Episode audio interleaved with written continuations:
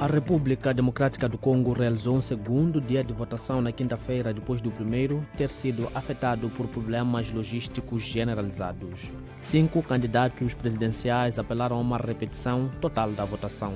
Angola, o governo anunciou que vai abandonar a OPEP porque não está a servir os seus interesses. Nigéria, o presidente Bola Tinubu ofereceu viagens gratuitas de comboio a partir de quinta-feira.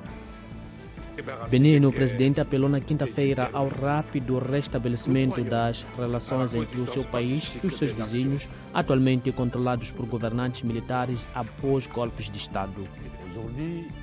Guiné, o chefe das Forças Armadas, anunciou na quarta-feira três dias de luto depois de uma explosão num depósito de combustível que matou 18 pessoas e feriu outras 212.